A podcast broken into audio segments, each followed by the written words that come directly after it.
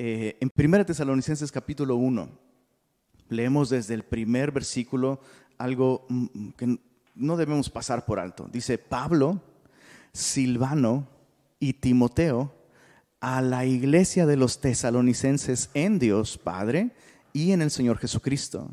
Gracia y paz sean a vosotros de Dios nuestro Padre y del Señor Jesucristo. ¿Te diste cuenta de que aquí falta algo que es bastante común en las cartas de Pablo?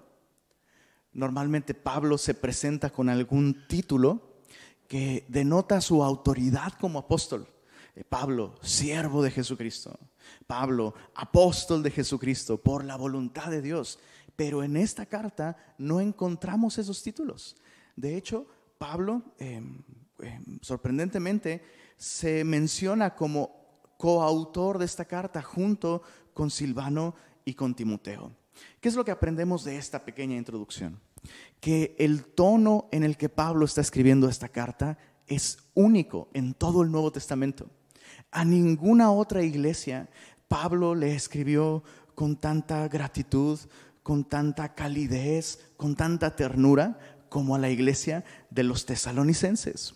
Y esto se debe en parte al contexto en el que esta iglesia fue plantada.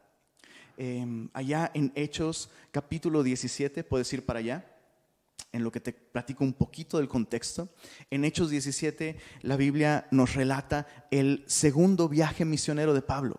Es alrededor del año 51 eh, después de Cristo y esto nos, nos coloca en una edad muy temprana de la era cristiana. Es decir, han pasado menos de 20 años aproximadamente de que Cristo murió y resucitó. Lo que hace de esta carta la primera carta del Nuevo Testamento escrita por Pablo. Y bueno, la Biblia nos dice en Hechos 17 que mientras Pablo intentaba dirigirse a ciertas regiones, Em, en su segundo viaje misionero, se vio estorbado por distintas circunstancias hasta que tiene una visión de noche en donde un varón puesto en pie eh, le dice, Pablo, pasa a Macedonia y ayúdanos. Y es entonces que Pablo emprende su viaje hacia la región de Macedonia, una región súper importante. La primera ciudad a la que Pablo llega en Macedonia es la ciudad de Filipos. Y ya estudiamos esa carta, una carta llena de gozo a pesar de las dificultades y de las pruebas y de la persecución. Vemos cómo en Filipos Pablo, después de predicar el Evangelio de un modo tan eficiente, comienza a ser perseguido por los judaizantes que alborotan la ciudad y entonces Pablo es echado en prisión, azotado junto con Silas, atado al cepo, lo cual significa que estaba sentado en un calabozo con las piernas abiertas en una posición súper dolorosa e incómoda. Y Pablo comienza a cantar alabanzas junto con Silas eh, esa noche mientras está encarcelado en Filipos, con sus, abiertas, eh, con sus heridas abiertas, su espalda dolorida em, y demás. Y bueno, la Biblia nos dice que después de ser liberado de, esta prisión, al comprobar su ciudadanía romana, Pablo se dirige entonces finalmente a Tesalónica. Y quisiera simplemente leer los versos 1 en adelante del capítulo 17 de Hechos. Ahí se registra su visita, su primera visita a Tesalónica. Dice así, desde el verso 1, Hechos 17. Pasando por Anfípolis y Apolonia, llegaron a Tesalónica donde había una sinagoga de los judíos. Y Pablo, como acostumbraba, fue a ellos, subraya esto en tu Biblia, por favor, y por tres días de reposo discutió con ellos. Eso es algo bien revelador. Vamos a meditar en eso más adelante. Declarando y exponiendo por medio de las escrituras que era necesario que el Cristo padeciese y resucitase de los muertos y que Jesús a quien yo os anuncio, decía él, es el Cristo. Algunos de ellos creyeron y se juntaron con Pablo y, con Silas, y de los griegos piadosos, es decir, personas no judías, gran número, y mujeres nobles, no pocas. Entonces los judíos que no creían, eso es interesante, teniendo celos, tomaron consigo a algunos ociosos. Subraya esto también en Hechos 17 y medita en estas cosas mientras lees de manera personal Primera de Tesalonicenses. Se mencionan estos hombres ociosos, eh, instigados por los judíos que no creen. Dice, y ah, juntando una turba, alborotaron la ciudad y asaltaron la casa de Jasón. Y asaltándola procuraban sacarlos al pueblo, pero no hallándolos, trajeron a Jasón y a algunos hermanos ante las autoridades de la ciudad, gritando, Quiero que te imagines, esta gente ha visto a Pablo llegar, predicarles el Evangelio, eh, algunos creen, se empiezan a juntar con él y este grupo encuentra una persona que los hospeda en su casa para tener sus reuniones, sus estudios y esta persona se mete en problemas. Una turba llega a esta casa donde se reúnen, los sacan, una turba enfurecida y entonces el reporte acerca de Pablo es estos que trastornan el mundo entero también han venido acá, a los cuales Jasón ha recibido, y todos estos contravienen los decretos de César, diciendo que hay otro rey, Jesús, y alborotaron al pueblo y a las autoridades de la ciudad oyendo estas cosas. Pero obtenida fianza de Jasón y de los demás, los soltaron. Y el verso 10 es bastante importante. Dice, inmediatamente los hermanos enviaron de noche a Pablo y a Silas hasta Berea. Entonces, Pablo viene de Filipos, viene herido, viene golpeado, viene hinchado, encuentra a un grupo de personas que abren su corazón al Evangelio, pero la persecución también comienza a, atacar a los creyentes allí, eh, a uno lo arrestan, finalmente lo sacan, y los mismos discípulos, los mismos creyentes enviaron a Pablo a Berea. Entonces, Pablo se queda completamente preocupado de que este grupo de creyentes, nuevecitos, eh, se vean forzados, tentados a abandonar su fe en el Señor. Y es entonces que Pablo escribe esta carta. Pero primero envía a Timoteo para informarse sobre la condición espiritual de la iglesia en Tesalónica.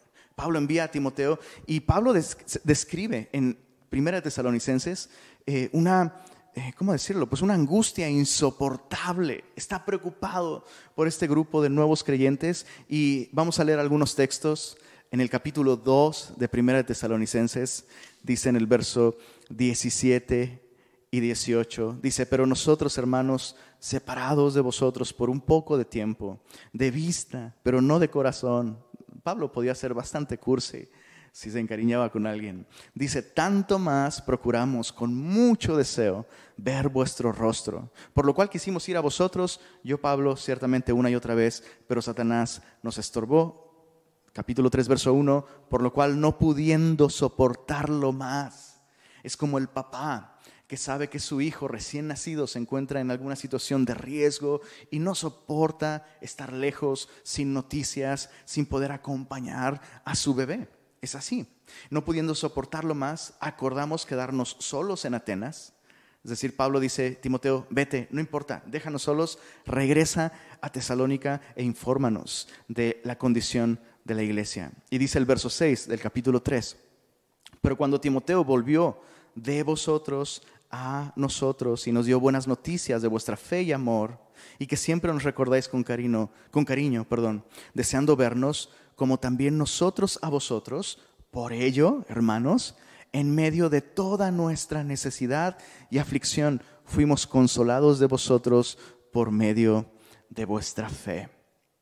Porque ahora vivimos, mira el verso 8, qué interesante, si vosotros estáis firmes en el Señor. Prácticamente lo que Pablo está diciendo es lo que muchos papás le dicen a sus hijos, mientras tú estés bien, hijo, no importa si yo estoy atravesando problemas, no importa si yo estoy en medio de pruebas o tribulaciones, no importa si perdí mi trabajo, si perdí mi salud, mientras tú estés bien, eso es como vida para mí.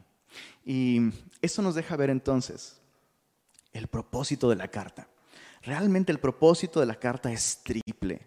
Hay tres razones muy específicas por las cuales Pablo escribió esta carta. La primera la primera razón básicamente es decirle a los tesalonicenses, gracias por existir. Son el, hecho de que ustedes estén debajo del cielo hasta este mundo más hermoso. Y vemos eh, rastros de esta gratitud increíble por parte de Pablo en toda la carta.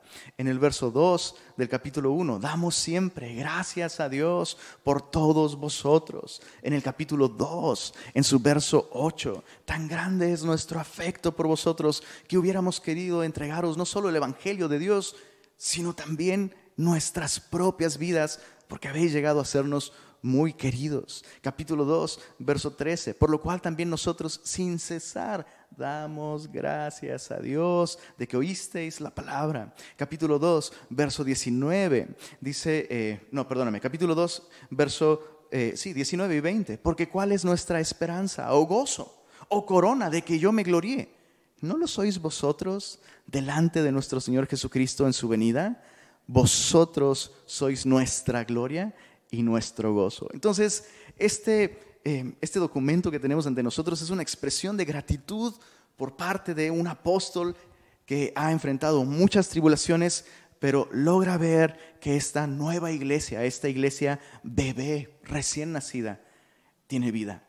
Han recibido realmente el Evangelio y eso les sostiene en medio de las pruebas y la persecución. El segundo propósito de esta carta es como a un niño pequeño en entrenamiento, repetirle las cosas importantes. Capítulo 4, versos 1 al, al 3 dice, sí, por lo demás, hermanos, os rogamos y exhortamos en el Señor Jesús que de la manera que aprendisteis de nosotros, cómo os conviene conduciros y agradar a Dios, así abundéis más y más. Porque ya sabéis qué instrucciones dimos por el Señor Jesús, pues la voluntad de Dios es vuestra santificación, que os apartéis de fornicación. Entonces el segundo propósito de Pablo es recordarles, reafirmar lo que por solo tres semanas Pablo les, ha estado, les estuvo enseñando a través de la palabra de Dios. Y yo quiero animarte a que hagas algo, un ejercicio desde el capítulo 2 hasta el final del capítulo 4, eh,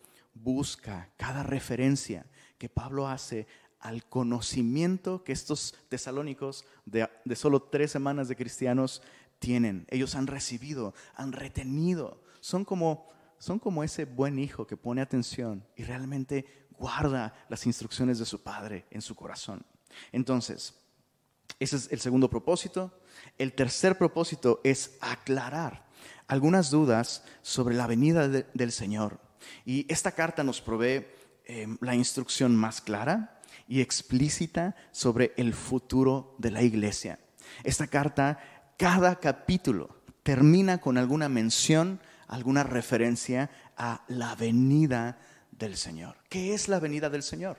Bueno, capítulo 4, en el verso en los versos 13 y 14 dice, sí, tampoco queremos, hermanos, que ignoréis acerca de los que duermen. No se está refiriendo a los que están a tu lado. Está refiriendo a creyentes que han muerto, que han muerto en la fe. Eh, y dice, no quiero que ignoren acerca de los que duermen, para que no os entristezcáis como los otros que no tienen esperanza. Porque si creemos que Jesús murió y resucitó, Subraya eso en tu Biblia. Así también traerá Dios con Jesús a los que durmieron en él. Entonces, Pablo eh, llena a, lo largo de esta carta, eh, llena a los creyentes con esta esperanza, con esta certeza de la venida del Señor que puede sostenerles en medio de dificultades, de pruebas y de tribulaciones. Ahora, hoy vamos a estudiar solamente el capítulo 1. Y vamos a ver en este capítulo 1 cómo Pablo eh, se refiere a esta iglesia como una iglesia súper saludable en el Señor. Vamos a ver cuatro características de esta iglesia que la hacen una iglesia sana, que puede provocar el gozo de Dios y el gozo de su pastor Pablo. Estas cuatro características son, eh, es una iglesia elegida, versos 2 al 4 es una iglesia ejemplar, versos 5 al 7. Es una iglesia que se extiende, no guarda la fe para sí mismos, sino extienden el Evangelio por medio de la proclamación fiel y constante. Y la última característica es una iglesia expectante, los versos 9 y 10. Así que vamos, vamos viendo cada una de estas características. Pablo se refiere a esta iglesia como una iglesia saludable, en primer lugar, porque queda muy claro que esta es una iglesia elegida por Dios. Versos 2 al 4 dice así. Damos siempre gracias a Dios por todos vosotros, haciendo memoria de vosotros en nuestras oraciones, acordándonos sin cesar delante del Dios y Padre nuestro, subraya esto, de la obra de vuestra fe, del trabajo de vuestro amor y de vuestra constancia en la esperanza en nuestro Señor Jesucristo, porque conocemos, hermanos amados de Dios, vuestra elección. Cuando Pablo dice, conocemos vuestra elección, no se refiere a la decisión que los tesalonicenses tomaron para convertirse al cristianismo sino se refiere a la elección de Dios al convertirse los tesalónicos. Es decir, Pablo ve esto de una manera muy clara. Si ustedes se han convertido, es porque Dios los eligió, Dios los escogió. Y ya hemos hablado un poco acerca de esto. En la Biblia tenemos claramente estas dos eh, caras de una misma moneda. Tenemos por un lado la doctrina de la soberanía divina, en la que es Dios quien elige a quienes se han de salvar y por el otro lado el hombre no, no tiene la capacidad jamás de escoger a Dios y por eso Dios en su soberanía escoge antes de la fundación del mundo. Pero la otra cara de la moneda también nos revela un elemento de responsabilidad humana, de responder cuando se escucha el Evangelio. Somos responsables. El hombre es responsable. Jesús mismo dijo que todos aquellos que escuchan la verdad y no responden a ella con fe, o aquellos que incluso detienen y resisten el testimonio del Evangelio, la Biblia nos dice, Jesús nos dice, recibirán mayor condenación. Entonces, ¿qué hacemos? ¿Cómo reconciliamos la soberanía de Dios. ¿Es Dios quien escoge? La Biblia me dice que sí.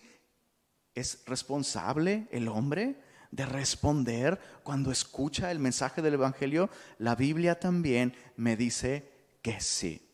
Y no es nuestro trabajo reconciliar estas dos verdades que desde nuestra perspectiva parecen opuestas, pero desde la perspectiva bíblica estas dos cosas siempre van de la mano.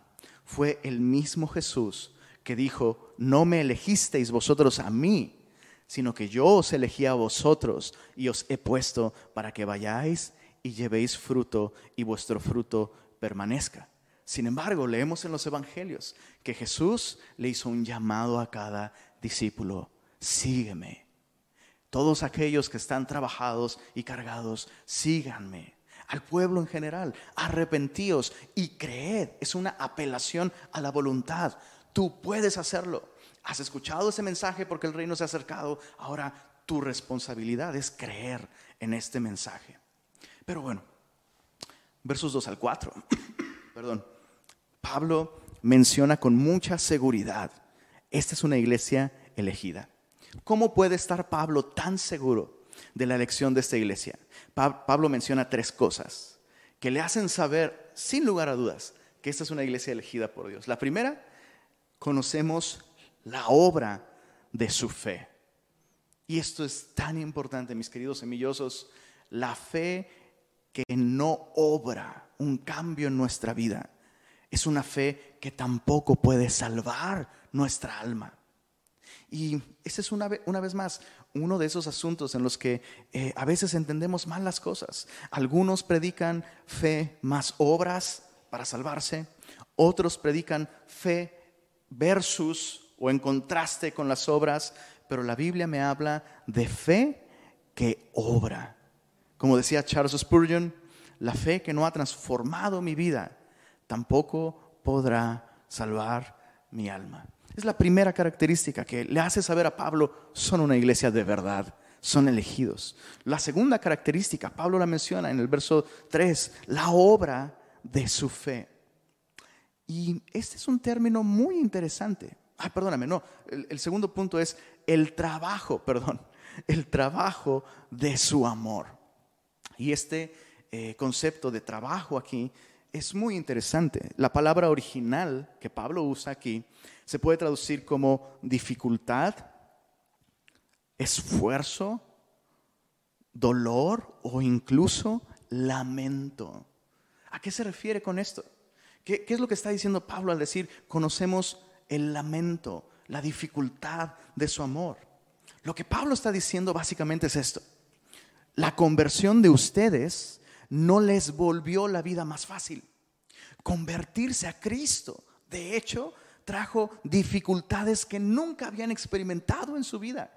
El rechazo de su cultura, la persecución de su ciudad, probablemente hasta el desprecio de sus amigos. Algunos, eso está bien documentado, muchas personas perdían el derecho de relacionarse con su familia, perdían su trabajo por causa de volverse cristianos. Y Pablo está diciendo esto, pocas cosas prueban la autenticidad de nuestra conversión, como estar dispuestos a sufrir por Cristo y esto por amor. Ustedes no están sufriendo con un espíritu de masoquismo para desarrollar mayor espiritualidad o como estoicos. No, ustedes están dispuestos a sufrir porque aman a Jesús. Es, esta es la obra, el trabajo, la dificultad, el lamento de su amor. Y la Biblia nos enseña esto. La Biblia nos dice en 1 Corintios 13 que el amor es sufrido que el amor todo lo sufre, todo lo espera y que el amor nunca deja de ser. Pablo está sorprendido.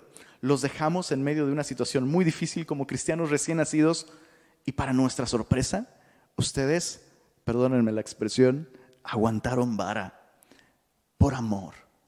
Y eso nos enseña algo muy claro.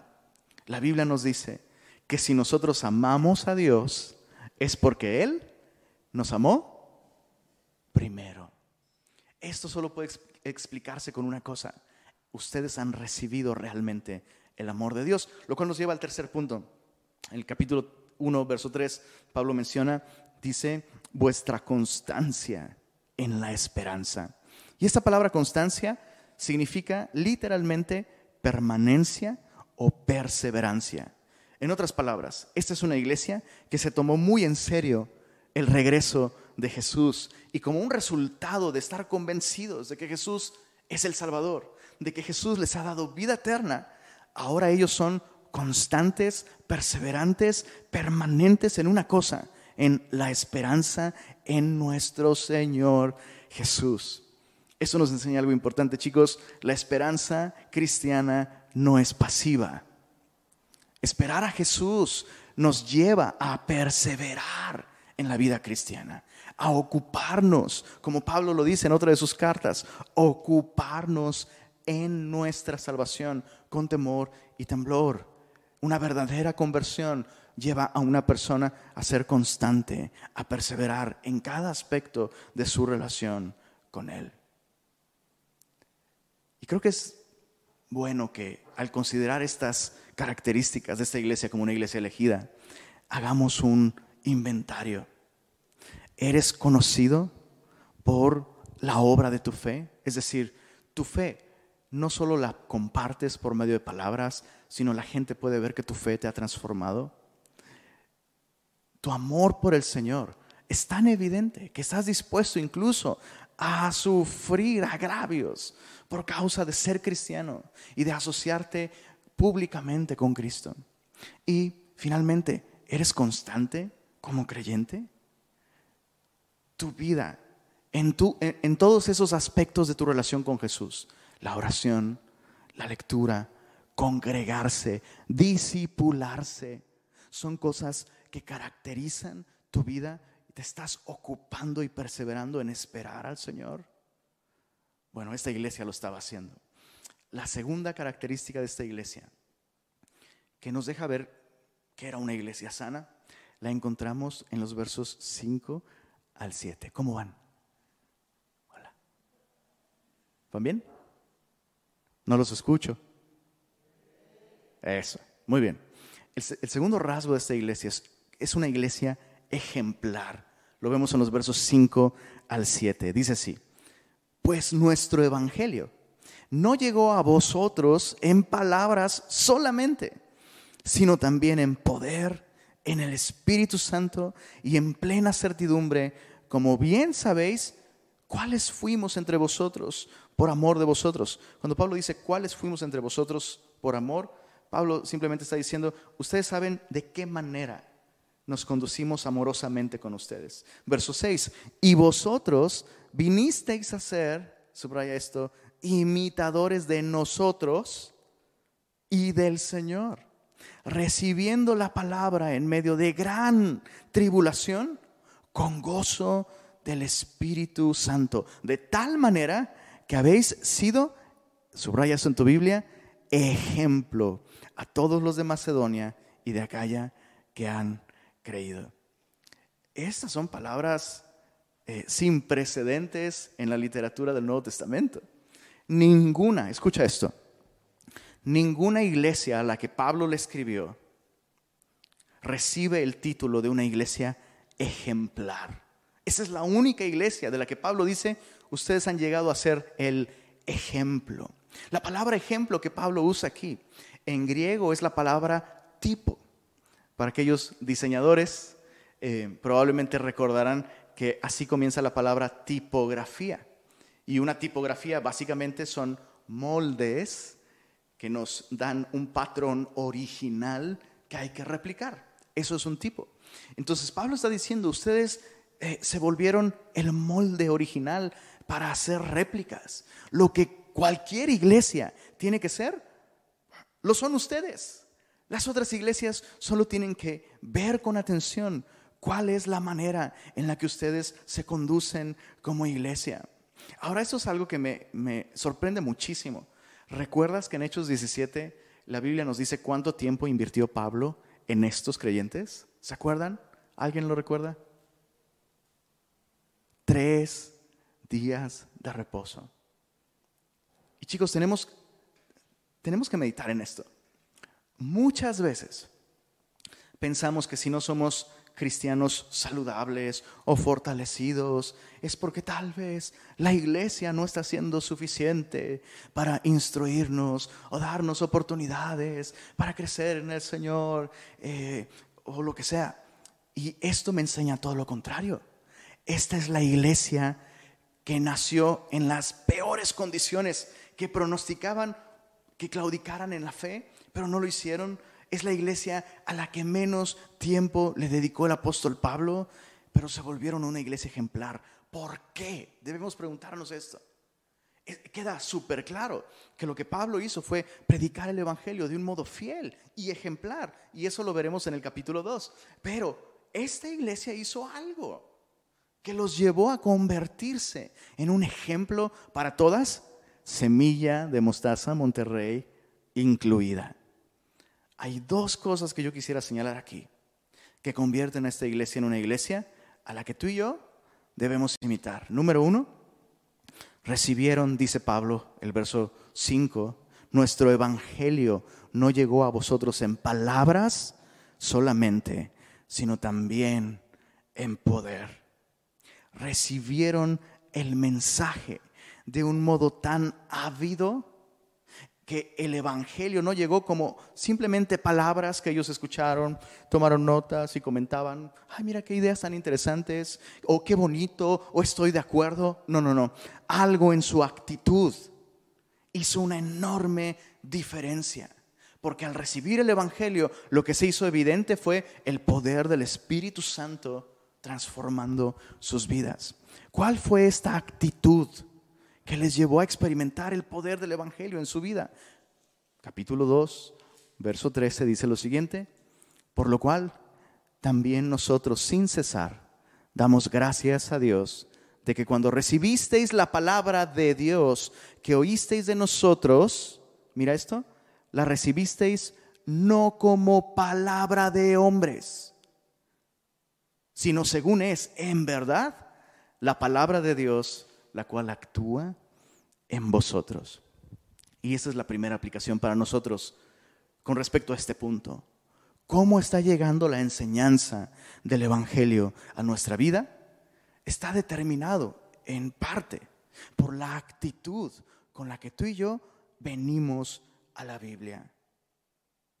Piensa esto. ¿Con qué actitud? ¿Con qué actitud te relacionarías con la Biblia? ¿O vendrías a la Biblia? Si realmente creyeras que es la palabra de Dios.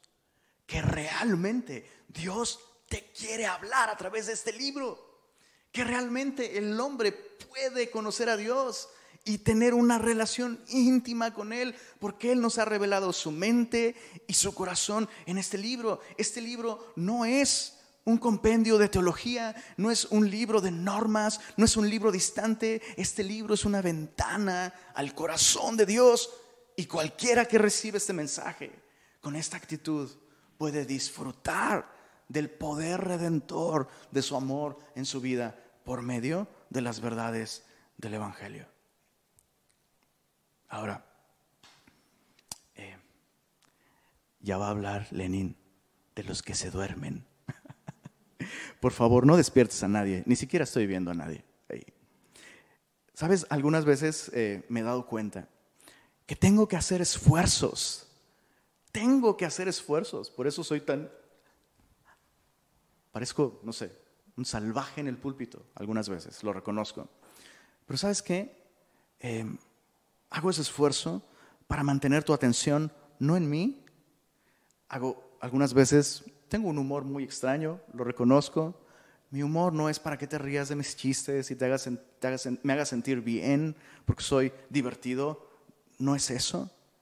El esfuerzo que hago y que cada pastor fiel hace en una iglesia, para que otros reciban y escuchen la palabra de Dios, no tiene que ver con el pastor, sino con la gente a la que está sirviendo. Lo que quiero decir con esto es, mira estos tesalonicenses, solo tuvieron tres semanas a Pablo y recibieron, retuvieron la palabra de Dios, de modo que Pablo simplemente tiene que decir, ustedes ya saben esto, ustedes ya saben esto, ustedes ya saben esto, ustedes ya saben esto. Timoteo me pasó el reporte de que ustedes lo recuerdan todo porque realmente creyeron que el mensaje que estábamos entregándoles realmente era el mensaje de Dios mismo para ustedes. Así que no es una falta de respeto para el lugar que te duermas, no es una falta de respeto para el pastor que, te duermas en la prédica, es una falta, ni siquiera, escucha esto, ni siquiera es una falta de respeto a Dios, es una falta de fe que tengamos una actitud descuidada. Y, quiero aclarar esto. Perdón, chicos, los amo. Quiero aclarar esto. Es muy distinto cuando alguno de nosotros tenemos una mala noche, ¿no? Algunos de nosotros podemos tener una mala noche, cosas pueden complicársenos y, y, tuvimos una semana difícil, estamos tronados, sabes, no pudiste dormir, lo que sea. Eso es muy distinto a personas que creen que están cumpliendo con Dios por venir sentarse mientras la palabra de Dios es sembrada en el corazón de todos menos en el propio. No puedes decir, mi querido semilloso, no puedes decir que crees en Dios, que crees en la Biblia, que crees que Dios realmente te habla a través de ella. Si abres tu Biblia, pero cierras tus ojos y más importante, cierras tu corazón. Soy un eh, súper defensor de tomar notas de lo que Dios nos dice, porque es importante, es importante. No nos hace mejores que aquellos que no toman notas, nos hace más dichosos, más bendecidos, porque nos esforzamos en razonar, en identificar, esto es importante y lo tengo que anotar y lo quiero retener y lo quiero meditar. Bueno, esta iglesia es ejemplar por esto. Han recibido el mensaje, pero no solo eso, escucha esto, imitaron a los mensajeros recibieron el mensaje con gran solicitud, pero además, verso 6 dice, vinisteis a ser imitadores de nosotros y del Señor. Y eso es interesante. Nota que Pablo no dice, vinieron a ser imitadores de Cristo y de nosotros. No, Pablo dice, vinieron a ser imitadores de nosotros y del Señor. Entonces es una iglesia que no solo pone atención a las verdades que el pastor predica, es una iglesia que pone atención a el estilo de vida que el pastor modela. Eso es interesante. El verso en el verso 6 dice, vosotros vinisteis a ser imitadores de nosotros y el Señor, recibiendo la palabra en medio de gran tribulación, con gozo del Espíritu. El gozo para enfrentar dificultades y pruebas en la vida cristiana va a venir de una cosa, de recibir la palabra de Dios con solicitud e imitar el ejemplo de aquellos que nos presiden en el Señor. Bueno, ese es el segundo no puede ser. Vamos a la tercera característica de esta iglesia, que nos muestra que es una iglesia sana. Verso 8 dice, porque partiendo de vosotros ha sido divulgada la palabra del Señor, no solo en Macedonia y Acaya, sino que también en todo lugar vuestra fe en Dios se ha extendido, de modo que nosotros no tenemos necesidad de hablar nada. ¿Cuál es la característica en este punto de esta iglesia? Que es una iglesia que se extiende. Pablo dice, vuestra fe en Dios se ha extendido y no se quedó allí entre ustedes. No, no hicieron un gueto cristiano, un club cristiano. No, se volvieron ustedes una plataforma desde, que, desde la que su fe se extendió a tantos lugares que, por lo menos en Macedonia y Acaya, a cada lugar al que llegamos, ya llegó la noticia del Evangelio por causa de ustedes. Es interesante. Pablo dice, partiendo de ustedes, ha sido divulgada la palabra del Señor. Eh, la palabra que se traduce como divulgada ahí en este verso es una palabra que viene de una raíz griega que se traduce como eco. Y la idea es esta que esta iglesia, así como el eco, repite una y otra vez el sonido sin cambiarlo, ¿no? O sea, el eco repite lo mismo, es una réplica. Estos creyentes fielmente replican el Evangelio una y otra y otra vez, porque eso es lo que hace el eco. Eco, eco, eco, eco, eco. Eso es lo que describe la manera en la que ellos han extendido su fe. No tienen ningún tema más importante que extender, que eh, divulgar, que el mensaje del Evangelio, que la palabra del Señor. Y eso es muy importante. Una iglesia que recibe la palabra reproducirá el mensaje. ¿Se entiende? O sea, otra vez, estos tesalonicenses no tuvieron una capacitación de evangelismo, evangelismo explosivo, las cuatro leyes espirituales, el puente, todas esas cosas son lindas, usémoslas por favor, disipúlate si quieres aprender un poco más sobre ellas. Pero lo que realmente hace que una iglesia esté capacitada para transmitir el mensaje del Evangelio es que la iglesia lo reciba con esta solicitud. Esta es una iglesia que ha recibido el mensaje, ha transformado sus vidas y esto, pues ahora sí que una cosa lleva a la otra, los ha llevado a extender su fe, a predicar el Evangelio. Y sería bueno aclarar algo aquí. A veces se hace una división entre el ministerio evangelístico y los otros ministerios de la iglesia. Pero cuando yo leo mi Biblia, yo descubro que la iglesia no necesita un ministerio evangelístico, porque la iglesia en su totalidad es el ministerio evangelístico. Pablo está diciendo, la fe de ustedes en Dios se ha extendido de modo que ya no tenemos necesidad de hablar nada. Y esto es tan revelador, chicos. A veces pensamos en Pablo como el hombre que llenó el mundo del Evangelio. Y entiendo por qué pensamos así, pero este no es el caso. De ninguna manera es el caso. Un hombre no sería capaz, escucha esto, ni Jesús, y no quiero que nadie se rasgue las vestiduras, pero esto es así de, así de claro, ni Jesús predicó el Evangelio él solo, invitó a sus discípulos. Y Pablo no es el responsable de que el Evangelio haya sobrevivido al primer siglo. La iglesia fue la responsable de que el Evangelio haya perseverado y nos haya llegado hasta nosotros de generación en generación. Así que quitémonos esta manera de ver. La iglesia debería hacer más evangelismo. Es cierto, te tengo noticias, tú eres la iglesia. Así que, ¿por qué no empiezas tú? ¿Dónde estás? A veces se desarrolla en las personas que tienen, porque esto no hay que negarlo, hay personas con un don de evangelismo. Todos estamos llamados a transmitir el mensaje del Evangelio, pero hay personas con un don y a veces estas personas eh, desarrollan el síndrome de Elías. ¿Recuerdas? Cuando Elías va huyendo de Jezabel y el pueblo ha apostatado de la adoración a Dios y literal agarra pa'l monte, se mete a una cueva de depresión, a ser miserable. Ah, Dios, pobre de ti, pobre de mí, solo tienes uno de como yo y todos me han abandonado, soy el único que queda. Eso es demasiado orgullo. Dios le dice a Elías, hay más de 15 mil rodillas que no se han doblado ante Baal y cuyas bocas no le han besado y siguen siendo fieles a mí. Entonces, importante eso. Tenemos que ver a toda la comunidad de creyentes como personas invitadas con el privilegio por parte de Dios para extender el Evangelio. Dios quiere usarte. Dios quiere hacerlo. Bueno, terminamos con el último punto. Esta es una iglesia, ya dijimos, una iglesia elegida, la obra de su fe, el sufrimiento de su amor, la constancia en su esperanza. Es una iglesia ejemplar.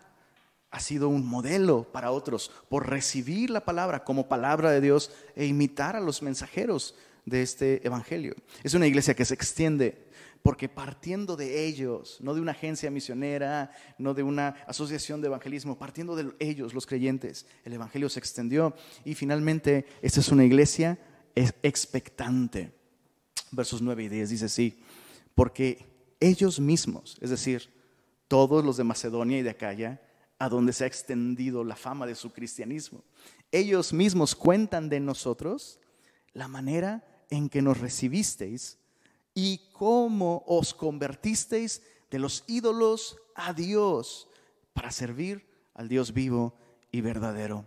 Subraya eso en tu Biblia. Te dije hace un momento, cada capítulo termina con una referencia al regreso de Jesús. Mira el verso 10. Se convirtieron de los ídolos a Dios para servir al Dios vivo y verdadero y esperar de los cielos a su Hijo, al cual resucitó de los muertos.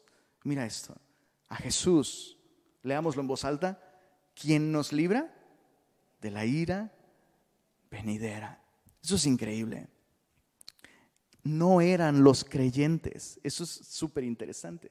No eran los creyentes, sino los incrédulos quienes contaban la conversión de los tesalonicenses. Y el reporte de la gente sobre su conversión no era, mira, los tesalonicenses ahora leen la Biblia, ahora van a la iglesia, ahora se juntan con cristianos, ya no bailan, ya no fuman, ya no toman, ya no van al cine. No, su reporte era, se convirtieron de los ídolos al Dios vivo y verdadero. Es decir, estas personas ahora tienen una orientación en toda su vida, una orientación hacia el Dios de Israel, el Dios que creó los cielos y la tierra, el, aquel que dicen los judíos es el único Dios vivo y verdadero. Eso es increíble. Lo que los otros pueden ver acerca de estos tesalonicenses es lealtad a Jesús. Quiero que observes cómo hay tres cosas aquí que demuestran nuestra lealtad a nuestro Rey Salvador. La primera es, dice, se convirtieron de los ídolos a Dios. Una persona que se convierte realmente a Dios. Abandona sus ídolos. Un ídolo es todo aquello que ocupa el lugar de Dios en nuestra vida. La cultura en la que nos encontramos está llena de ídolos. perdón, no quiero que nadie se ofenda, el fútbol, el trabajo, la carne asada, un estilo de vida que presumir ante otros, materialismo, en fin, tú, tú nómbralo. Nuestra cultura está llena de cosas por las cuales las personas se sacrifican para ellas, viven para ellas. Esa es la definición de un ídolo. Cuando una persona vive para algo, su vida está orientada hacia algo que no es Dios, eso es idolatría. Y lo primero evidente en estos tesalonicenses es que abandonaron sus ídolos. Lo segundo, eso es interesante, en el verso 9, se convirtieron de los ídolos a Dios, dice ahí, para servir al Dios vivo y verdadero. Es una iglesia que sirve a Dios, una iglesia leal a Cristo, es una iglesia que sirve a Cristo. Y Jesús ha sido muy claro con respecto a esto. No se puede servir a dos amos, porque se estima a uno y se menosprecia al otro o viceversa. Y Jesús lo aclara también. Y tampoco puedes servir a Dios y a las riquezas. Esta era una comunidad súper próspera. Y es evidente que los tesalonicenses estuvieron dispuestos incluso a ver afectadas sus finanzas con tal de servir a Dios y ya no servir a los ídolos de su cultura. Finalmente, la lealtad de una iglesia, una iglesia expectante, es una iglesia que, verso 10, espera de los cielos a Jesús, al Hijo de Dios, al cual Dios resucitó de los muertos, quien nos libra de la ira venidera. Esto es esencial para nosotros. Estos hermanos de quienes estamos leyendo en esta carta no veían el regreso del Señor como una enseñanza que debatir o que discutir, sino como una esperanza que vivir. Ellos vivían realmente con la esperanza, con el deseo, con el anhelo de que Cristo volviera en su tiempo. Y esa es la manera en la que tú y yo debemos vivir. ¿Sabes? Nosotros no estamos esperando que termine el sexenio, la sequía, que acabe la guerra en Ucrania. No estamos esperando a la bestia, las señales del fin de los tiempos. La Biblia me dice que aquellos que realmente han conocido a Jesús están esperando su regreso. Yo estaba meditando en esto justo el día de ayer las probabilidades de que sucedan muchas cosas, bíblicamente hablando. ¿Qué es más probable que suceda? ¿Que mueras el día de hoy o que Jesús regrese? La respuesta es que Jesús regrese. Bíblicamente hablando, es algo inminente. Todos los días pueden ser el día en el que Jesús regresa. Conclusión. Estas son las características de esta iglesia, ¿ok? Pero debemos detenernos a pensar esto. La iglesia como grupo es la suma de todos sus miembros. ¿Qué quiero decir con esto? Lo que cada iglesia local debe ser, cada creyente en lo personal debe serlo también. Porque es muy fácil no ver esta iglesia y tal vez preguntarnos, ¿qué tipo de iglesia somos nosotros? ¿Somos una iglesia que causa el gozo de Jesús en su corazón, así como esta iglesia causaba el gozo de Pablo en su corazón? Somos una iglesia ejemplar, somos una iglesia que extiende la fe, somos una iglesia expectante. Sería fácil decir sí, pero ¿qué me dices de ti? ¿Eres alguien que tiene muestras en tu vida? Muestras de una fe que obra. ¿Tienes las evidencias de haber sido alguien salvado por Dios, haber nacido de nuevo? ¿Eres alguien ejemplar? O sea, si todos los demás cristianos estuvieran mal, Jesús podría tomarte a ti como un ejemplo y decir, imítenlo a él o a ella. Eres una iglesia, eres una persona que extiende su fe. No solo que habla de Jesús, pero que extiende su fe con, con su estilo de vida. Y finalmente, ¿qué es lo que tú estás esperando? Espero que no estés esperando más el próximo mundial que a Jesús, tu boda si estás próximo a casarte, que a Jesús, porque lo que es más seguro es que Jesús vuelva el día de hoy. Debemos vivir así todos los días.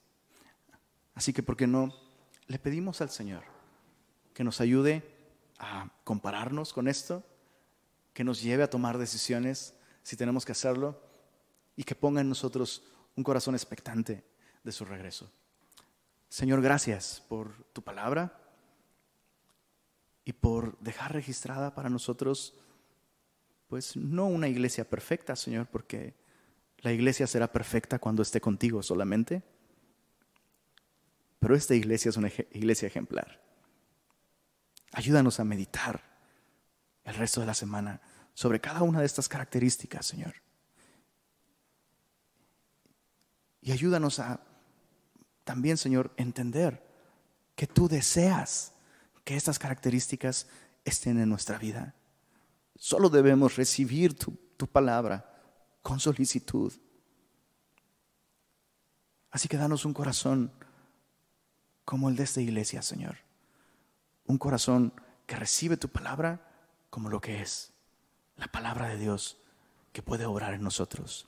Y danos un corazón consciente de tu regreso, Señor. Permítenos vivir cada día con el anhelo y el deseo de que tú regreses hoy. Pedimos esto en tu nombre, Señor Jesús. Amén.